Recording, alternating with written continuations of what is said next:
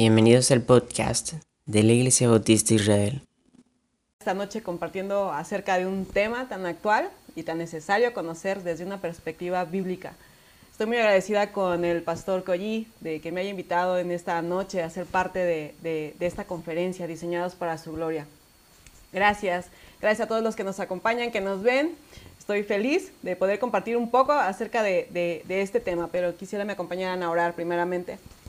Señor, en el nombre de Jesús, te doy muchísimas gracias por este tiempo que nos permites estar reunidos, Señor, a través de estos medios de gracia que tú nos has dado, Padre, para poder hablar de tu palabra, Señor, a tantos lugares que podemos llegar a través de la internet. Gracias por los hermanos que, que, están aquí respaldándonos en oración. Gracias por las hermanas, Señor, y las mujeres que nos escucharán, amigas, Padre, acerca de este tema.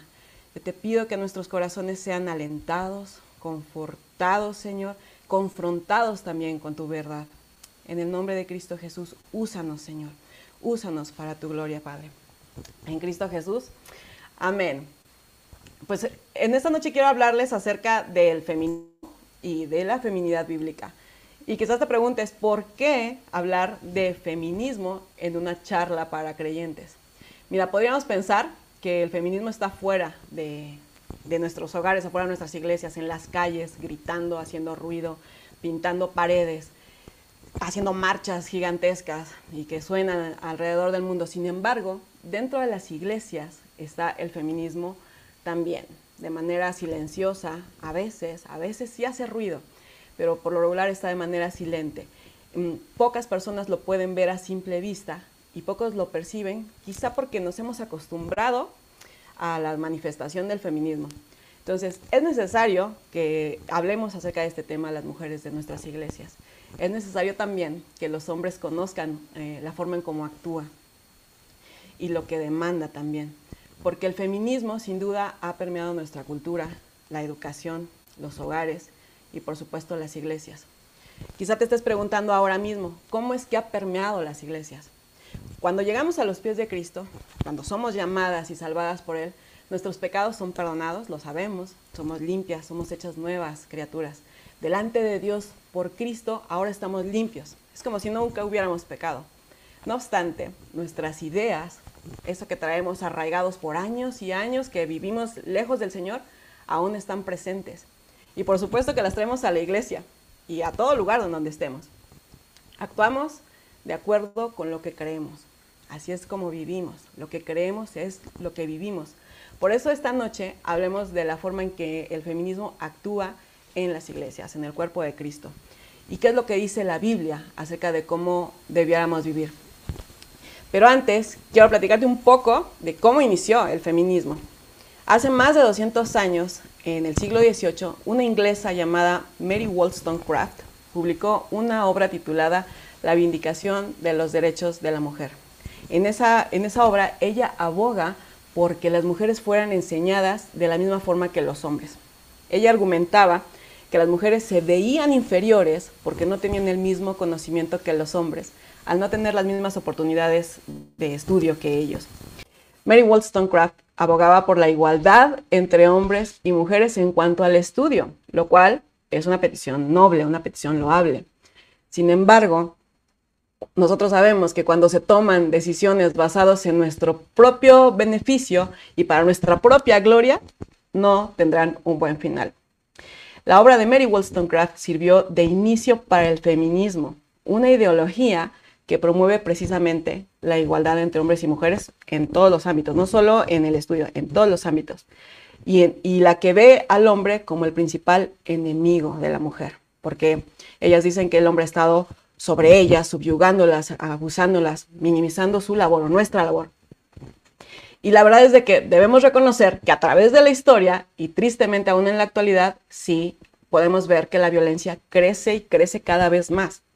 Pero lo que han ignorado las feministas que acusan al hombre de ser el culpable de todo el mal que sucede en la sociedad y contra ellas, específicamente contra ellas, es que la maldad no tiene género, no distingue raza, ni siquiera toma en cuenta la edad. La maldad está presente en cada ser humano. Es el pecado el enemigo real que tenemos todos los seres humanos, todos, no solo los hombres. Las mujeres somos tan capaces de hacer el bien que hacen los hombres como también el mal que hacen los hombres.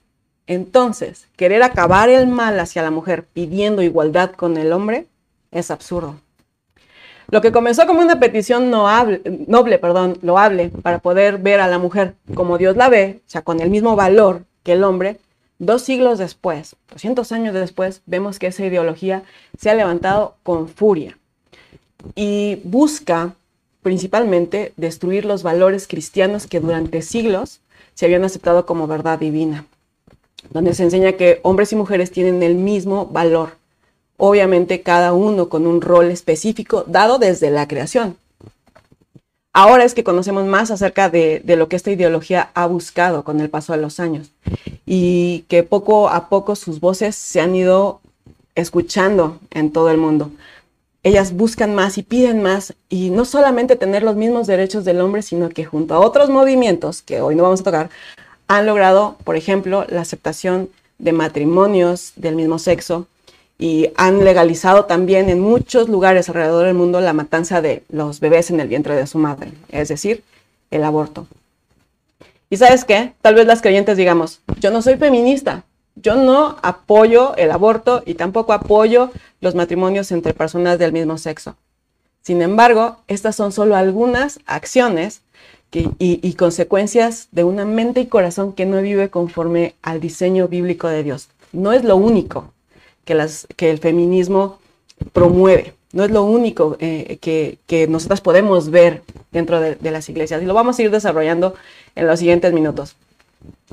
Las mujeres han levantado la voz a través de los años y de los siglos para reclamar que son tan capaces y de hecho han dicho que ah, son mejores que los hombres y son eh, necesitan ser reconocidas por ello. Es un grito desesperado como para decir, hey, hey, tenemos el mismo valor que los hombres. Y la realidad es que delante de Dios, hombres y mujeres sí tenemos el mismo valor. Somos de la misma dignidad delante de Dios. Pero esto no lo entendemos sino hasta que llegamos a los pies de Cristo, hasta que somos renovados, que somos lavados por medio del Evangelio. De lo contrario, vamos a seguir creyendo ideologías y filosofías que entre líneas nos dicen que somos nuestros propios dioses y que podemos elegir lo que es mejor para nosotros, tal cual le susurró la serpiente a Eva. ¿Te acuerdas? De Eva.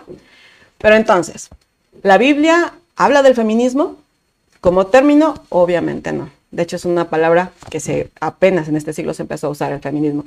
Pero quiero que me acompañes a leer Génesis 3 del 1 al 5. Yo te lo voy a estar leyendo en la NBLA. Y dice así. Génesis 3, 1, 5. La serpiente era más astuta que cualquiera de los animales del campo que el Señor Dios había hecho. Y dijo a la mujer, con que Dios les ha dicho, no comerán de ningún, de ningún árbol del huerto. La mujer respondió a la serpiente, del fruto de los árboles del huerto podemos comer, pero del fruto del árbol que está en medio del huerto, Dios ha dicho, no comerán de él ni le tocarán para que no mueran. Y la serpiente dijo a la mujer, ciertamente no morirán, pues Dios sabe que el día que de él coman, se les abrirán los ojos, y ustedes serán como Dios, conociendo el bien y el mal. La serpiente le dijo, con que Dios les ha dicho. Audazmente, la serpiente le estaba presentando a Eva un plan B, un plan distinto al mandato de Dios, a lo que Dios les había dicho. Y ese plan parece ser más atractivo que el que Dios planeó o diseñó originalmente. Un plan en el que ya no iban a ser criaturas solamente, sino que seríamos como Dios. Un plan B que le decía a Eva, puedes hacer lo que quieras, sin los límites que Dios te ha puesto y no pasará nada, no vas a morir. El plan de la serpiente parecía una mejor opción para Eva. Le daba igualdad con Dios le daba autoridad, le daba libertad de elegir lo que era bueno o no para ella. Entonces, Eva ya no iba a necesitar a Dios. Ella sería como Dios. Y desde entonces, la humanidad, la mujer, sigue siendo engañada con la misma mentira de la serpiente en Génesis 3. De hecho, Génesis 3 nos dice, cuando la mujer vio que el árbol era bueno para comer y que era agradable a los ojos y que el árbol era deseable para alcanzar sabiduría, tomó de su fruto y comió. También, también dio a su marido que estaba con ella y él comió. ¿Puedes ver cómo la estrategia de la serpiente no ha cambiado? Nos llena los ojos con lo que parece ser mejor, con lo que atrae nuestra vista, lo que llena nuestra, nuestra mente, lo que llena nuestros ojos, lo que promete darnos saciedad. Pero 1 Juan 2, 16 dice, porque todo lo que hay en el mundo, la pasión de la carne, la pasión de los ojos y la arrogancia de la vida, en otra, en otra versión dice, la vana gloria de la vida, no proviene del Padre, sino del mundo. Pienso que Eva fue la primera mujer feminista, tomando como base que el feminismo es precisamente eh, la sublevación contra Dios.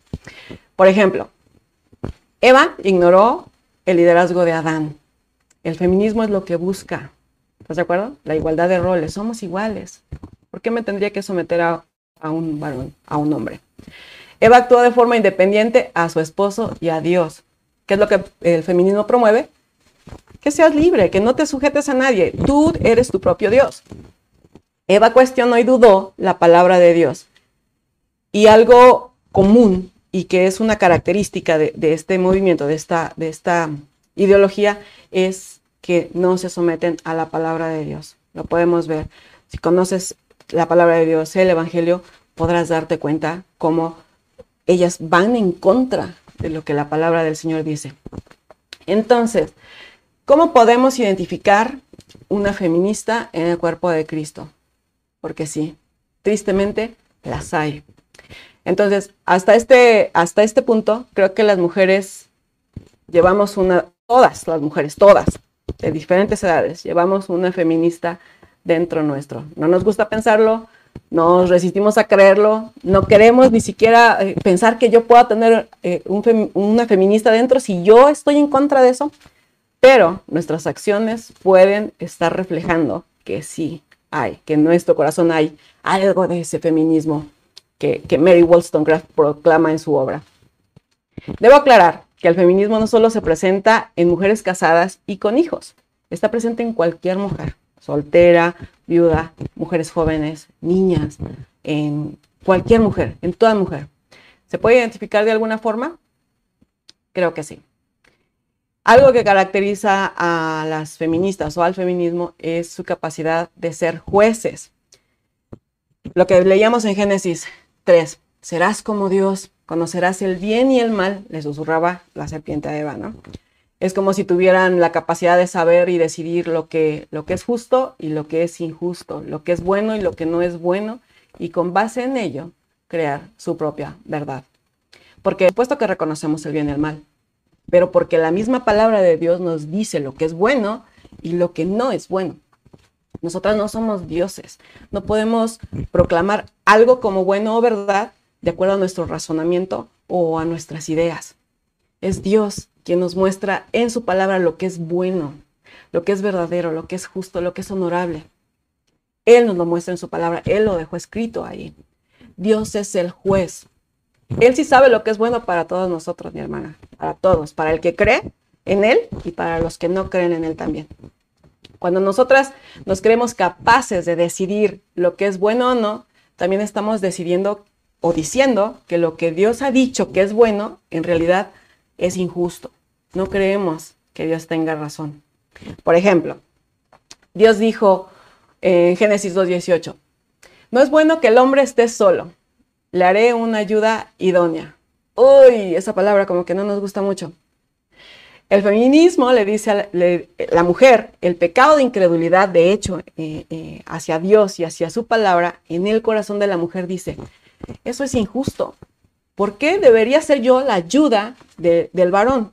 Si somos iguales, ¿por qué, ¿por qué yo tendría que ser la ayuda idónea si tengo los mismos derechos que él? ¿Lo has pensado? ¿Aún dentro de la iglesia? Sigamos. Esto muestra que la mujer no ha creído que Dios es bueno que es sabio y que todo lo que eh, Él dice y que ha hecho es bueno, agradable y perfecto. Es decir, no conocen a Dios. ¿Y sabes qué? Al no conocer a Dios, no creerán, obviamente, que lo que Él dice y que es para nuestro bien es cierto, nos guste o no nos guste lo que, lo que dice en su palabra. Entonces, hay pecado de incredulidad en las mujeres de nuestras iglesias, en el cuerpo de Cristo, en cuanto al diseño de Dios para, para ellas. Ellas no creen que sea bueno ese diseño. Sí. En un gran número de ellas aún hay esta incredulidad. ¿Cómo podemos verla, esta incredulidad? ¿Cómo podemos darnos cuenta si nosotras estamos no creyendo lo que, lo que Dios dice que es bueno para nosotras? Yendo a la palabra. Nosotras necesitamos ir todos los días a la palabra, todo el tiempo, no solo los domingos, no solo los días que me reúno con mis hermanas a, leer la Biblia, no solo los días en los que estamos en una conferencia, todos los días. Nosotros necesitamos ir de verdad siempre a la palabra del Señor. Aparte, déjame decirte que ni tú ni yo estamos caminando solas en este caminar cristiano. Dios tuvo a bien darnos una familia enorme, una congregación, una familia de, con hermanas que están dispuestas a caminar con nosotras en nuestro andar diario, hermanas que, que nos acompañan en nuestro conocimiento de Dios, porque hay hermanas con más experiencia que tienen más tiempo en el Evangelio que nosotras podemos ir a ellas y decirle, mira, no entiendo lo que dice esta eh, eh, eh, en, la palabra, no entiendo esto, ¿qué significa? ¿Me puedes orientar? Tenemos a nuestros pastores, recibimos enseñanza pastoral, lo cual es una bendición, de verdad, una bendición, es un regalo del cielo, porque no estamos solas, no caminamos solas. Es bellísimo recibir enseñanza a través de la palabra de Dios junto a otras hermanas, de parte de nuestro esposo, con nuestros pastores, de verdad, lo necesitamos como iglesia. Nosotras podemos vencer la incredulidad porque ahora somos hijas, porque hemos creído en Cristo y su Espíritu Santo ahora vive en nosotras. Él habita en nosotras y Él nos guía a toda verdad, como nos lo dice la misma palabra en Juan 16, 13. Volvamos a la palabra todos los días, mi hermana. Eh, uno de mis salmos favoritos es el Salmo 19.7. Bueno, el Salmo 19, pero el Salmo 19.7 dice, la ley del Señor es perfecta, transforma el alma. Y nosotras la tenemos aquí, disponible. Y puedes tener una o dos o tres en tu casa. Lo importante es que la leas, que la leamos, que vivamos lo que está en ella escrita, que la entendamos, que la creamos de verdad, que estemos conscientes que lo que Dios ha dicho en su palabra es verdad y es para nuestro bien y para su gloria. Otra característica en las mujeres feministas es el descontento por el lugar donde están. Siempre van a querer más. ¿Estás de acuerdo? Van a querer sobresalir más, van a querer eh, estar encima no solo del hombre, sino que me atrevo a decir que también de otras mujeres. Hay una lucha, es un descontento que hay en el corazón y, y siempre quieren sobresalir. Las mujeres queremos brillar más, ¿no es cierto? Por eso son tan famosos y tienen tanto éxito los congresos que hablan acerca del empoderamiento de la mujer. Los congresos cristianos y los no cristianos se llenan a reventar. ¿Por qué? Porque las mujeres quieren ser más grandes de lo que ellas mismas se perciben a sí mismas. Mujeres que anhelan más, que quieren saber más para brillar más, para ser más aceptadas en el círculo en el que se desenvuelven. Y mira, no estoy diciendo que ahora, entonces, todas nos vamos a encerrar en nuestra casa, nadie va a salir de nuestro hogar, vamos a tirar los libros, vamos a cerrarlos. No, no estoy diciendo eso. Gracias a Dios tenemos acceso y oportunidades maravillosas para prepararnos, para perfeccionar los talentos que el Señor nos ha dado o las capacidades que Dios nos ha dado. Eso no está en duda. Lo que estoy diciendo es que debemos poner atención en cuál es la intención del por qué queremos prepararnos más y saber más y conocer más. Podemos hacer una introspección a nuestro corazón delante de Dios y quizás nos vamos a dar cuenta que esa motivación que tenemos en nuestro corazón es la misma motivación que Mary Wollstonecraft, la precursora del feminismo, tuvo hace 200 años.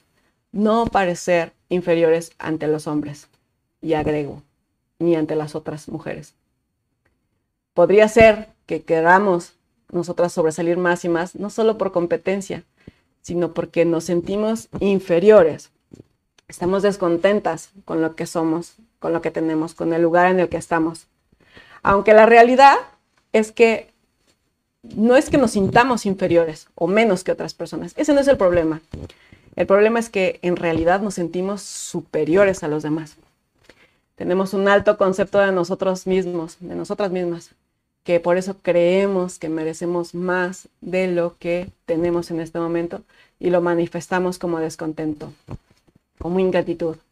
Acompáñame a leer Filipenses 2, 3, 4, que, que, que te lo voy a leer en la NBLA también, y dice así, Filipenses 2, del versículo 3 al 4, dice, no hagan nada por egoísmo o por vanagloria, sino que con actitud humilde cada uno de ustedes considere al otro como más importante que a sí mismo, no buscando cada uno sus propios intereses, sino más bien los intereses de los demás. Considera al otro como más importante que a ti mismo. Esa no es una opinión popular en estos días que se nos enseña que primero yo, luego yo y al último yo. ¿Qué no se supone que debo pensar en mí de manera que esté bien, contenta, a gusto, que me sienta eh, mayor que los demás para poder entonces dar a otros, amar a otros, servir a otros? Según la palabra de Dios, debemos pensar en nuestro prójimo antes que en nosotras. Debemos verlos a ellos como superiores a nosotras. Eso en el sentido que debo dar, servir, acompañar, despojarme de mis preferencias por el bienestar de mi, de mi prójimo, de los demás. ¿Cómo se ve esto en el hogar, por ejemplo? Ya hablamos acerca de cómo se, ve en, en, el cuerpo de Cristo. Y en el hogar, ¿cómo se ve esto? Desde un inicio hablamos de Eva, quien no se sometió al liderazgo de Adán al tomar la decisión de, de probar el fruto prohibido, aun cuando, aun cuando Adán estaba ahí con ella. Ella no le preguntó, no le informó, no pidió su opinión, no le dijo, oye, me está hablando la serpiente diciendo nada. Ella actuó por sí misma ella pensó en, eh, en, en, sí misma, no, no tomó en cuenta la, la, autoridad ni el liderazgo de su esposo. Y mira, podríamos pensar que no tiene tanta importancia ahora, ¿no? En, en, nuestros hogares, que no, que no pasa nada si, no le, si, no, si hay algo que no le digo a mi esposo, alguna decisión que debo de tomar. Pero delante de Dios sí tiene importancia, mi hermana. Y sé que quienes estamos casadas podemos dar testimonio de un montón de veces, seguramente, que no pedimos consejo a nuestro esposo o que hicimos algo sin, sin, sin consultarlo y las cosas no salieron como debieran haber salido. Y quizás me digas, no sabes qué, Carlita, a mí se me han salido bien, qué bueno, pero esa no es la norma a seguir, no es lo que la, la Biblia nos dice que como debemos actuar. Lo mismo sucede con las solteras y cuando deciden no consultar algo con sus papás. Lo mismo, si hacemos memoria nosotras, nos podemos acordar que cuando estábamos jóvenes y hacíamos algo sin consultarle a nuestros padres, igual, después teníamos que venir y decirle, pa, no te dije y mira, no salieron las cosas tan bien, ¿no es cierto? Eh, no quiero dejar de hablar a las mujeres que tienen un hogar, de verdad, esposo e hijos. ¿Por qué? Porque el feminismo le ha dicho a la mujer o le ha hecho creer a la mujer que vivir dentro del rol de esposa y madre es opresivo, que es esclavizante. Un lugar que en realidad es un estorbo para tu posible realización personal o profesional. Tus hijos puede que te estorben, eh, mejor no tengas hijos, mejor no te cases, mejor realízate. He visto un montón de posts en posts en, Facebook, donde dice eso, no le enseñes a tu hija a ser una buena esposa y una buena madre, enséñale a vivir, a viajar, ya. En algún momento se casarán si Dios lo permite. Y de verdad, ojalá podamos eh, enseñarle a nuestras hijas cómo vivir de manera que honre y agrade al Señor en su hogar. Que el mundo crea y promueva que el hogar es opresivo y que no sirve para la realización, que tus hijos te estorban o tu esposo, es una cosa. Pero que dentro de las iglesias las mujeres lo crean así, ahí tenemos que estar nosotras alertas. ¿Por qué lo digo? Porque muchas mujeres han creído esa mentira que el feminismo les dicta. Mujeres viven, mujeres esposas y madres viven descontentas en su hogar, pensando que por estar criando hijos durante años y años es un desperdicio de tiempo, de tiempo porque podrían estar haciendo más, incluso ministerialmente mujeres que añoran salir o sobresalir fuera de su hogar, servir a otros amos, para al final de sus días darse cuenta que no valió la pena haber perdido tanto tiempo fuera del hogar, fuera de sus hijos, lejos de ellos. Quizás puedan voltear a verlos y sus hijos ya han crecido y no los disfrutaron, no los instruyeron en el camino. Mujeres creyentes que puedan estar de verdad aceptando y creyendo esa mentira del feminismo. Entiendo a las mujeres que trabajan por necesidad y que hacen una maravillosa labor, no solo trabajando, sino no desatendiendo su hogar. Conozco muchas mujeres que trabajan, pero que son unas mujeres de verdad centradas en que su prioridad es su hogar. Y, aunque trabajan fuera de él, sus hijos están cuidados, su esposo también. Ellas eh, se han dedicado a enseñarle a sus hijos junto a su esposo la palabra del Señor. Como mujeres creyentes creo que uno de nuestros anhelos es que nuestros hijos conozcan al Señor, que vivan para Él, para su gloria, que le sirvan. Mujeres que, de verdad, que hagamos un refugio seguro de nuestro hogar. Es tan distinto hacer un hogar cuando solamente piensas en ti misma y en tu bienestar. Cuando pones a los otros, como dice la palabra, como superiores, como mayores a ti mismo, siempre vas a buscar servirles. ¿Y qué satisfacción es? Si lo estás haciendo, sabes qué satisfactorio es hacer las cosas para que el Señor se agrade de nosotras.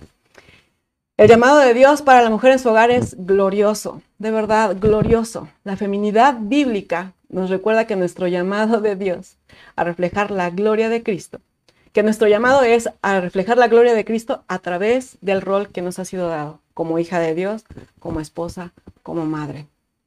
Entonces, podemos entender que al cumplir nuestro llamado y el rol en el lugar, no estamos cuidando niños mientras crecen, estamos haciendo discípulos de Cristo, formando el carácter de los niños que en un futuro no sabemos si, si nuestros hijos van a ser médicos, o sea, me refiero a los pequeños, no sabemos si nuestros hijos van a ser médicos, van a ser abogados, van a ser el siguiente presidente de la nación, no sabemos si son pastores, no tenemos idea aún, quizás. Lo mismo con las niñas, estamos criando niñas que, que van a ser esposas, si el Señor lo permite, que van a tener hijos, que van a ser doctoras, que van a ser abogadas. El Señor sabe, para que eh, el propósito que nuestros hijos tienen. Mientras tanto, mientras eso llega, nosotras tenemos que estar delante de ellos, mientras estén en nuestro hogar, orando, hablándoles la palabra, enseñándoles su propósito, dándoles eh, eh, a través de la palabra que ellos conozcan la identidad que tienen por, por, Cristo, que ellos sepan que, que todo lo que hay en el mundo afuera, que está contrario a la palabra de Dios, no va a cesar, de hecho, la maldad va a, crecer. Ellos deben saber quiénes son en Cristo. ¿Sale? Nosotros tenemos mucho tiempo, al menos 20 años, para, para guiar a nuestros hijos, para nutrir su mente, sus corazones, para encaminarlos al Señor, para guiarlos, para crear lealtades con ellos, para crear memorias que puedan hablar y que recuerden las oraciones que hacíamos con ellos y por ellos. Nosotros necesitamos enseñarles de manera orgánica cómo se vive el Evangelio como luce un hogar que ama, que honra y que glorifica a Dios, que le teme. Les estamos enseñando, mujer, acerca de la gracia de Dios al pedir perdón cuando fallamos, cuando pecamos contra ellos también. Les estamos enseñando a buscar hacer el bien a otros, a buscar la reconciliación entre hermanos y que también lo puedan usar afuera. Nosotros estamos y, enseñándoles a ellos cómo pueden ir directamente con Dios para orar y derramar su corazón ante Él. Puedes ver la importancia que es de que tú y yo, como esposas, como madres, como mujeres, hijas de Dios, vivamos el Evangelio de verdad, o sea, que lo mostremos siempre, que no seamos solamente creyentes cuando vamos a la iglesia, sino en todo lugar, en nuestra casa y en todo sitio. Otros están viendo la obra de Dios. Nosotros necesitamos ser de manera viva quien muestre el poder del Evangelio, lo que el Señor ha hecho en nuestros corazones que otros puedan ver lo que Dios hace en los corazones de, los pecadores arrepentidos, tú y yo y todos. Dime si eso no es glorioso, mujer, una oportunidad única que Dios nos ha dado al decidir amar y servir nosotras a nuestros hermanos, a nuestros hijos, a sus hijos también. No menospreciemos esos tiempos de oro que tenemos para criarlos, para amar a nuestros esposos, no nos olvidemos de nuestros esposos. Nuestros hijos están viéndonos todo el tiempo. Mostrémosles el Evangelio y que podamos vivir lo que nos resta de vida para glorificar a Dios a través de nuestra maternidad, de nuestro matrimonio, en la escuela, en nuestro trabajo, en todo lado. Ningún logro alcanzado fuera del hogar, mi hermana, nos va a dar tanta satisfacción como el ver a nuestros hijos caminando, andando en la verdad. Y que al finalizar el camino, confiando en que delante de Dios hemos cumplido con su mandato, que nos dice Deuteronomio 6, de instruir a nuestros hijos en el conocimiento de Él, de hablarles la palabra todo el tiempo, de dirigirlos a Él. Que Dios nos ayude a serle fiel, que nos dé gracia para nunca rendirnos, mujer, en nuestro hogar, que no deseemos estar en otro lugar cuando nuestros hijos nos necesitan todo el tiempo, cuando nuestros hijos de verdad necesitan que estemos ahí. Ahora, también hay descontento en la iglesia. Este tema, aunque es doloroso, también es recurrente. Ya te hablé de lo que, de cómo se ve en el hogar. Pero en el cuerpo de Cristo también es probable que nuestro corazón esté anhelando y buscando tener un lugar o una posición más alta en la iglesia. Así es como podemos ver el feminismo. No es malo querer saber más, no es malo que estudiemos teología, de hecho necesitamos teología, no es malo prepararnos para enseñar a otros, de hecho debemos estudiar la Biblia y enseñarla a otros, a nuestros hijos, a mujeres más jóvenes buscar consejo, nosotros necesitamos buscar consejo con nuestros pastores, con los ancianos, rendir cuentas, vivir en comunidad y conocer más a Dios a través de la lectura de la Biblia, de la oración y la comunión, la comunidad con nuestros hermanos. Pero eh, en el cuerpo de Cristo, ¿cuál es el fin de querer más? ¿Qué es lo que nuestro corazón anhela? Quizás sea bueno que tú y yo ahora, terminando esta charla, podamos ir delante de Dios y pedirle que nos muestre las intenciones de nuestro corazón. Si queremos brillar y sobresalir más para nuestro beneficio en la iglesia, o si en verdad anhelamos crecer para servir y amar más a nuestros hermanos, a los que vienen detrás de nosotros, desde el lugar en el que el Señor nos tiene sirviendo ahora mismo. Si nuestro anhelo es servir a Dios, glorificarlo con nuestro servicio a nuestros hermanos, entonces podemos amar y servirlos incluso desde el anonimato. Eh, ahí, justo donde nos tiene ahora, en el lugar donde estás tú, mi hermana, ahí. No sabemos si más adelante el Señor nos va a llevar a otro ministerio donde podamos servir, pero mientras Él nos tiene aquí, seamos agradecidas, porque sabes que en el lugar en el que estamos, el Señor sigue perfeccionando nuestro carácter. Él ahí nos tiene por algo, para nuestra santificación y finalmente para nuestra gloria, porque Él ha decidido que estemos ahí sirviendo. Nosotros necesitamos ser agradecidas y nuevamente no tener un alto concepto de nosotros mismos. Dice 1 Tesalonicenses 5:18 y quizás lo sepas. Den gracias a Dios en todo, porque esta es la voluntad de Dios para ustedes en Cristo Jesús. Ser agradecidas a Dios le da honra y gloria. Le estamos diciendo, Señor, reconozco que tu voluntad es buena, agradable y perfecta. Reconozco que tengo lo que tengo por gracia, por tu bondad, por tu bondad y para gloria tuya, Señor, no mía. Gracias por el lugar en el que me tienes, el ministerio en el que sabes que seré útil, donde podré servirte a ti y a mis hermanos y que servirá para santificarme y prepararme para lo que tú tienes para mí después. Espero en tu voluntad, confío en todo, en que todo lo que haces eh, para mí es bueno. Confío en que todo lo que haces para mí es bueno. Cuando somos agradecidas, eso le estamos diciendo al Señor. Reconozco que tú, todo lo que haces para mí es bueno. El estimar a otros como superiores a nosotros mismos, lo hacemos no porque seamos buenas, lo hacemos por quienes somos en Cristo tú y yo, mi hermana, porque cuando recibimos la salvación en Cristo Jesús, haremos buenas obras solo por su gracia, por la salvación que hemos recibido. Es eh, que podemos hacer buenas obras. Otros vendrán, u otras mujeres vendrán y nos dirán, tú mereces más, mereces un mejor lugar, tienes tanta capacidad para, para estar en este lugar y no acá, y, y, te pueden hacer anhelar crecer y, y servir en otros sitios. Pero si hay descontento en nosotros, si la motivación es para tener reconocimiento de otros o despertar la competencia o la envidia de otros, o quizá hasta me atrevo a decir, presumir nuestra trayectoria, nuestros diplomas y todo lo que tengamos y un gran currículum en nuestro caminar cristiano, creo que no hemos entendido el Evangelio. el servir y amar a nuestros hermanos. Quiero ser enfática con esto, que no estoy diciendo que entonces dejemos de estudiar o de prepararnos, para nada. Nosotros, lo que yo estoy diciendo es que si la meta es tener todo esto para ser alguien, para mostrarle a otros quién soy, quizás es porque hemos visto, hemos perdido de vista la meta y el motivo principal por el cual estamos sirviendo, que es su gloria y que el Evangelio sea escuchado.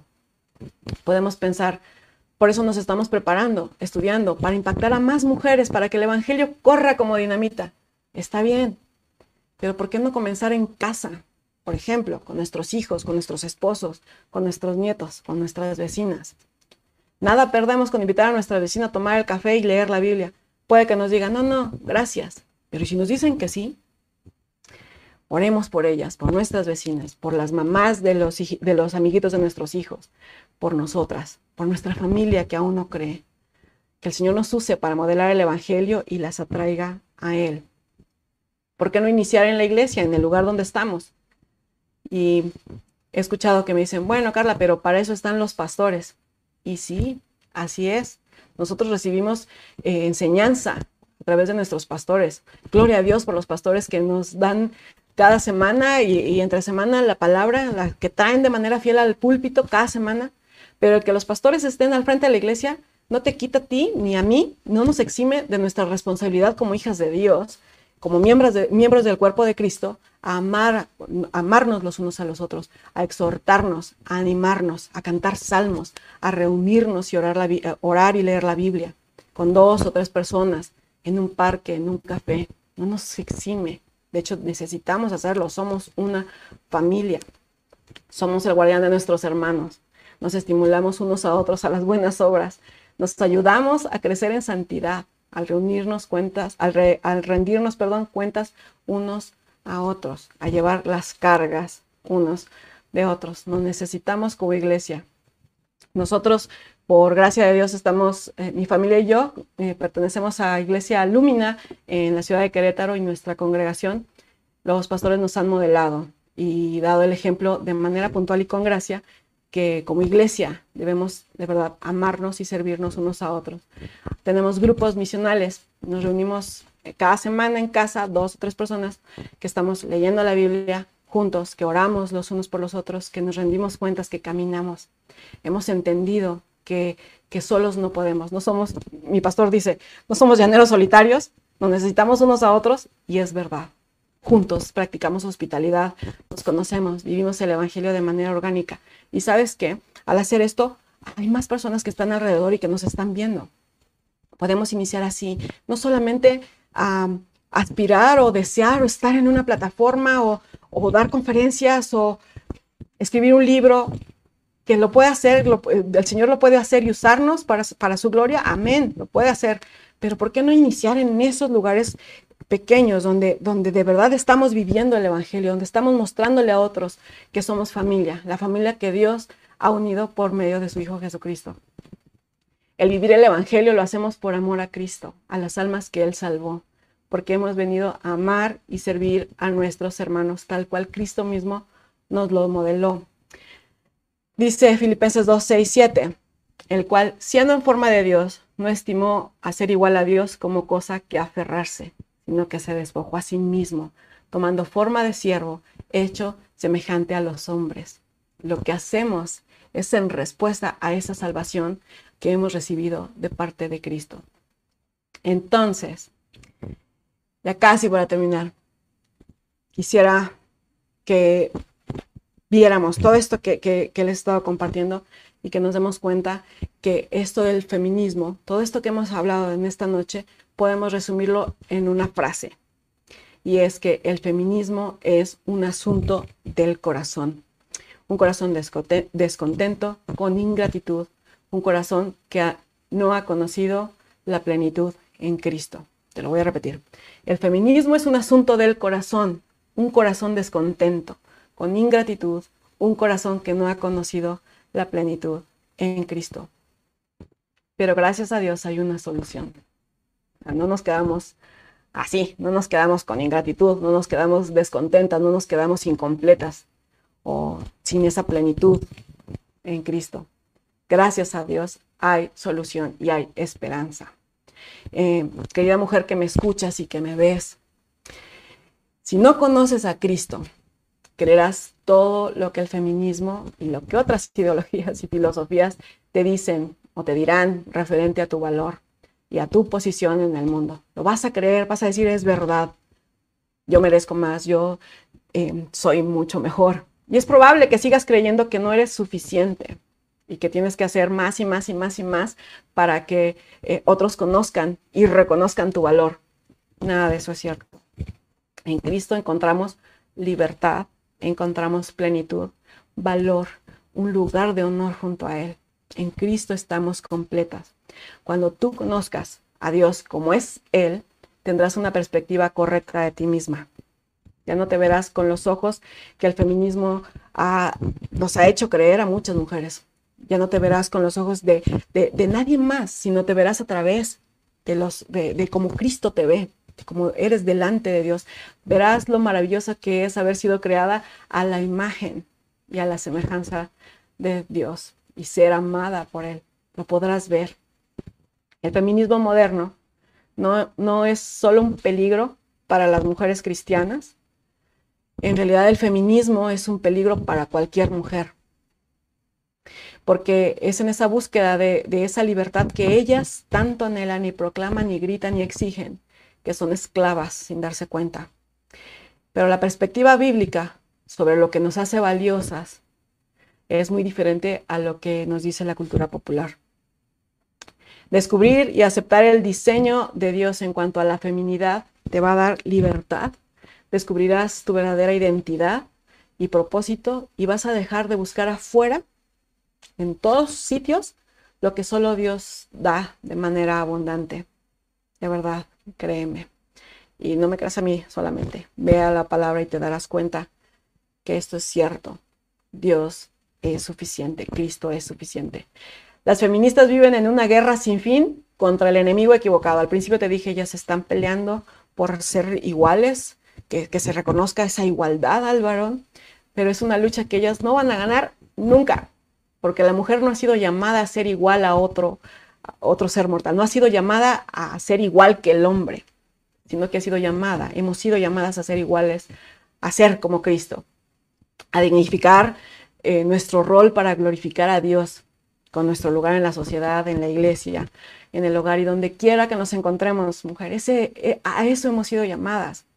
Podríamos pensar que, esta ideología es exclusiva de las mujeres que no conocen a Dios. Espero que con todo lo que te he platicado esta noche puedas entender, puedas comprender que también está dentro de nosotras, de las creyentes. No solo está dentro de las mujeres que no han conocido el Evangelio.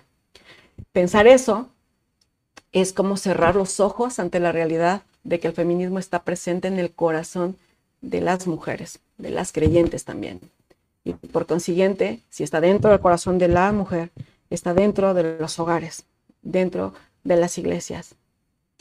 Suele presentarse de manera inofensiva a, nosotras, no agresiva, pero penetra tan fuerte en los corazones que produce descontento en la mujer. Tal vez en las iglesias nunca hagamos marchas exigiendo tener las mismas oportunidades que los hombres quizás nunca vamos a, pintar paredes, quizás nunca vamos a hacer lo que vemos afuera.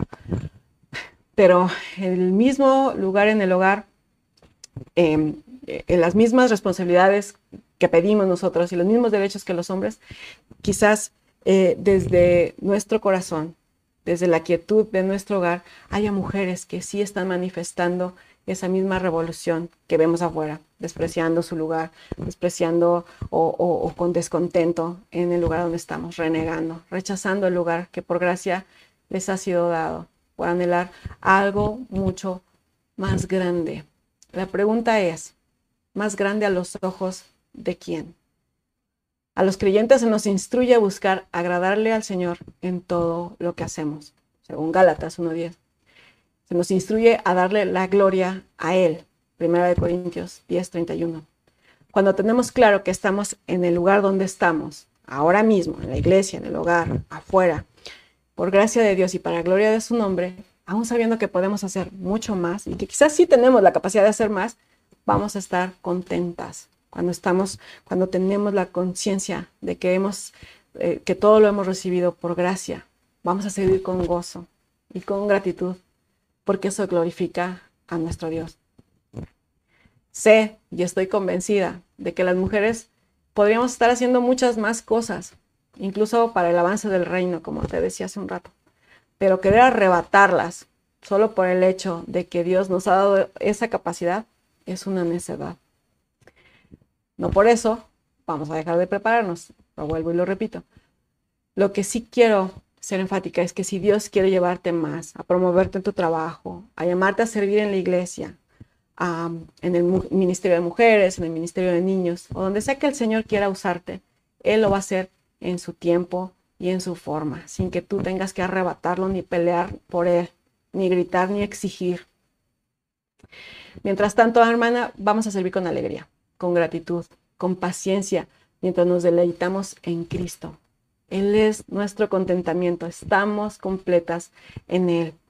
No, necesitamos sobresalir para vernos valiosas o para sabernos valiosas. Lo somos en el lugar en el que estamos, créeme.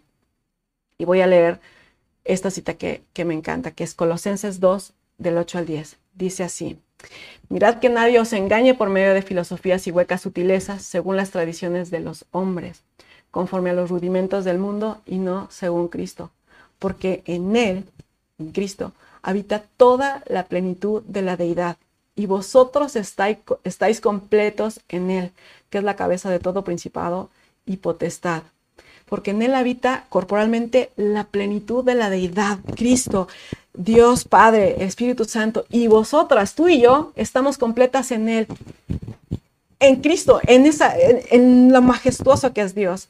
Tú y yo estamos completas en Él. Mira el lugar donde te encuentras, mujer, y dime si Dios no, ahí no puede usarte para su gloria. Nuestro corazón va a anhelar siempre querer más, el aplauso del otro, de, los otros, el brillar más, el ser visible, el ser amado. Pero no olvidemos que aunque somos llamadas a ser luz, no somos la luz principal.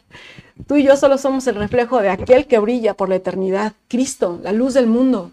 Nosotras somos su reflejo solamente. Lo que comenzó en el Edén o lo que una ideología que empezó hace 200 años, grita en busca de una supuesta libertad de la mujer, no tiene por qué definirte, ni guiarte, ni controlarte. El sacrificio de Cristo es lo que nos da verdadera libertad. Mujer, vuelve a Cristo o ven, date la oportunidad de conocerlo. Déjanos a nosotros ayudarte a encontrarte con Él. Deleítate en Él, en su palabra. Encuentra en Él, en Cristo, todo lo que tu corazón puede estar buscando en el lugar equivocado. Mujer, aún hay tiempo no tardes. Señor, gracias por esta noche, Padre, gloriosa, Señor, donde pudimos hablar, Señor, de, de ti, de tu palabra, de la identidad que tenemos en ti. Señor, gracias por este tiempo donde mis hermanas están conectadas, Señor, y aún oro por las que escucharán después esta charla, Señor. Que nuestros corazones sean de verdad movidos a buscarte a ti, que podamos estar seguras de la identidad que tenemos gracias a Cristo. Que nuestros corazones te anhelen a ti, Señor, no el reconocimiento de nadie, Señor, que no anhelen ser más, Padre. En ti tenemos toda la plenitud, Señor, tenemos todo, somos, estamos completas en ti, Señor Jesús. Atráenos a ti más y más. Gracias por los corazones de las mujeres que han escuchado este, esta charla, Señor. Háblales, confróntalas con tu verdad, anímalas, Padre, con tu palabra. Atráelas a ti, Señor. Danos a, a nosotras, Señor, más hambre y más sed de ti, de tu palabra. Que busquemos conocerte más a través de lo que tienes en ella escrito, Señor, que podamos vivir en comunidad, que nos amemos, Señor, que sirvamos unas a otras, que amemos los hogares en los que tú nos tienes, Señor, que podamos ver a nuestro esposo, Señor, las virtudes que ellos tienen, Señor, a, la luz de tu palabra, que amemos a nuestros hijos. Y de verdad, Padre, que, que veamos lo glorioso que es estar criando hijos para tu gloria. Ayúdanos, Señor, usa nuestras manos, nuestros talentos que tú nos has dado en la iglesia para compartir tu, tu, palabra, Señor, a otras mujeres que vengan, que podamos, Señor, acudir a esas mujeres ancianas a recibir más enseñanza de parte tuya y que podamos nosotros ser de bendición a las mujeres que vienen después de nosotras, Padre. Úsanos para tu gloria, Señor. Que no sea para que nosotras brillemos o, crezcamos eh, en conocimiento solamente, sino para ti, Señor, para tu gloria, para que más mujeres te conozcan a ti. Que mujeres sirvan y amen en sus hogares y en sus iglesias, Padre. Atráelas a ti, atráenos a ti, Señor. Bendice y atrae a más mujeres, Señor, que glorifiquen tu nombre. En Cristo Jesús, oro, Señor, dándote gracias por la oportunidad y el privilegio, Señor, que me das de compartir tu palabra, Señor, a mujeres que nos escuchan y ven. En Cristo Jesús. Amén.